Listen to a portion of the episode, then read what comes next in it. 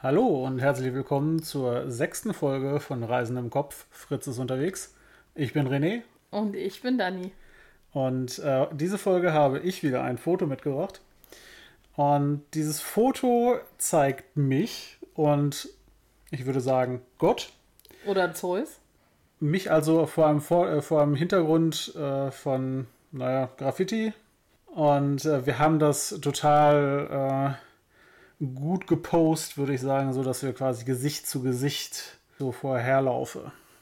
Ja, du siehst auch äußerst cool aus. Also du hast irgendwie eine Sonnenbrille und bist quasi, wenn auch der, der Kopf von Zeus oder Gott oder wer es immer sein mag, äh, Mann mit langem weißem Bart. Ja, du bist so auf Augenhöhe, obwohl der Kopf viel, viel größer ist und äh, sozusagen das Kinn mehr so bis zu deinem Bauch geht. Ich nehme an, du weißt noch, wo das war. Ja, das war in Toronto, in Kanada. Das äh, war 2016, glaube ich. Und ich war auf eine Konferenz eingeladen in Toronto und wir haben daraus einen kompletten Urlaub gemacht. Und du warst mit in Toronto und hast dich während der drei oder vier Tage, die ich da auf Konferenz war, in Toronto vergnügt. Ja, also die Stadt entdeckt. Die Stadt entdeckt, ja. Genau. Da ist so eine ganz berühmte Graffiti-Straße und ähm, die ist halt unweit vom City Center, sodass man da halt auch irgendwie zu Fuß hinkam. Ähm, naja, und dann sind wir halt durch die ganze Straße und haben also wirklich unglaublich viele Graffitis da gesehen. Also wirklich alle zwei Meter ist da was Neues. Und es sind nicht, äh, es sind auch nicht nur Graffitis, sondern es sind teilweise auch so kleine Installationen oder so kleine Mosaike oder irgendwie so ein kleines 3D-Ding oder so. Es ist nicht alles an die Wand gemalt. Das war richtig, äh, also das war mal ein bisschen was anderes, weil die, die Innenstadt ist sonst halt sehr, ähm, naja, auch so von Hochhäusern geprägt, so ein bisschen businessmäßig und so. Also der Stadtkern ist nicht so riesig, äh, der, der so ist, aber halt schon mir zu viel Business und drumherum hast du ein bisschen Viertel, wo halt auch ja, so kleinere Läden sind und auch schon mal irgendwelche. Ja, wir haben an der Ecke von Chinatown gewohnt. Ja, genau.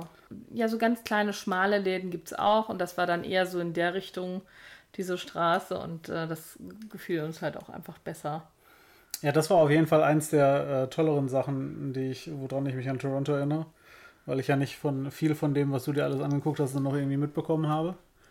Erinnerst du dich noch, wo das äh, Conference Dinner dann war? Ja, das war so eine alte Brennerei oder irgendwie sowas. Ja, das war halt relativ weit abseits und da gab es wohl irgendwie ein Viertel, in dem vor langer Zeit mal Brauereien waren und das dann irgendwie wieder aufgemotzt wurde vor weniger als 10, 20 Jahren oder so. Und dann waren wir da halt in diesem Brauereikomplex und das relativ merkwürdige Conference Dinner in dieser neu alten Brauerei, wo es kleine Mini-Burger und Poutine zum Dinner gab, zum selber machen auch, zum selber sortieren ja. mit verschiedenen ja, Soßen. und so. das war tatsächlich sehr, also vielleicht sollten wir erstmal erklären, was ein Conference-Dinner ist. Also es ist üblicherweise so, wenn man auf eine Konferenz geht, wo sich halt Leute von der Uni treffen, dass es an einem Abend ein, äh, sozusagen ein Conference-Dinner gibt, wo sich dann alle nochmal zum Get-Together einfinden und die Leute, die sich für die Konferenz angemeldet haben, sind halt sozusagen, das ist äh, bezahlt, also man darf halt teilnehmen. Und in meinem Fall war ich ja jetzt nur Begleitung. Und äh, da hatten wir uns sozusagen privat oder hatten mich dann privat angemeldet für 60 Dollar oder irgend sowas Irres. Ja. Ähm, und hatten da halt auch ein bisschen was erwartet. Und im Grunde genommen war es dann aber so, dass also jeder irgendwie nur ein, äh, ein Getränk inklusive hatte. Also auch die Leute, die von der Uni waren. Und dann irgendwie diese Mini-Mini-Burgerchen. Also vergleichs vergleichsweise war das äh, vom Preis-Leistungs-Verhältnis ja sicherlich das zweitschlechteste Conference Dinner, was ich je mitgemacht habe. Aber wir sind von dem Unigelände aus da ja hingefahren worden in so einem gelben Schulbus. Oh, das stimmt. Die, Fa die Fahrt war ziemlich cool. Das war nicht schlecht. Ja. Also so ein klassischer nordamerikanischer Schulbus. Das scheint es halt auch in Kanada zu geben und äh, das war schon ganz spaßig. Der hat dann auch nochmal drei Runden um die Uni gedreht, weil er irgendwie nicht wusste, wohin. Aber äh, ja, so einmal durch die ganze Stadt. Also das war schon lustig. Ja, das war auch die wahrscheinlich die einzige Chance, die wir jemals hatten, noch in so einem, Weise, in so einem Bus unterzukommen. Toronto selber haben wir dann ja danach wieder verlassen. Erinnerst du dich noch irgendwie an was Besonderes, was du gesehen hast in Toronto?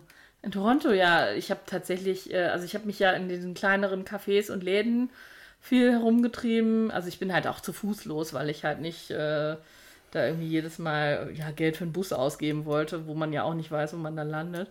Ähm, und äh, ja, habe dann so kleine, so Antikshops gehabt, die also von einem riesen Elchgeweih, also über irgendwelche alten Telefone und so, die hatten echt alles da. Ich hätte auch gerne was gekauft, aber äh, naja, wir waren am Anfang der Reise und wir hatten halt einen, ja, einen Koffer, der schon recht voll war.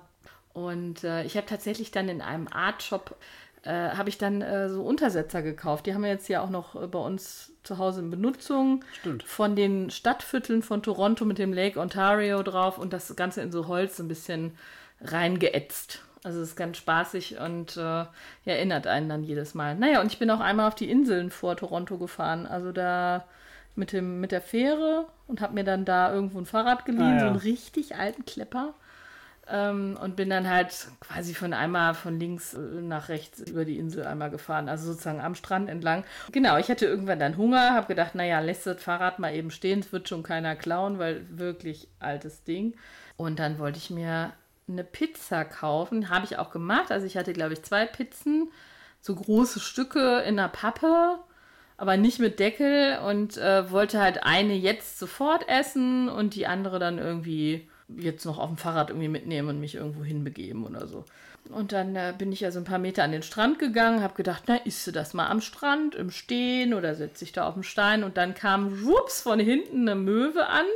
Also richtig Attacke, ne? Äh, jetzt war sich nicht die Pizza geschnappt direkt, ist aber quasi extra von hinten über meinen Hinterkopf so auf mich los. Ich habe mich zu Tode erschreckt. Die äh, Pizza, die erste Pizza fiel auf den Boden dann habe ich das Viech erstmal verbal beschimpft. Und zwar auf Deutsch, weil das in dem Moment, äh, also äh, ja, mit Die kanadischen... Möwe hatte ich jedenfalls nicht verstanden.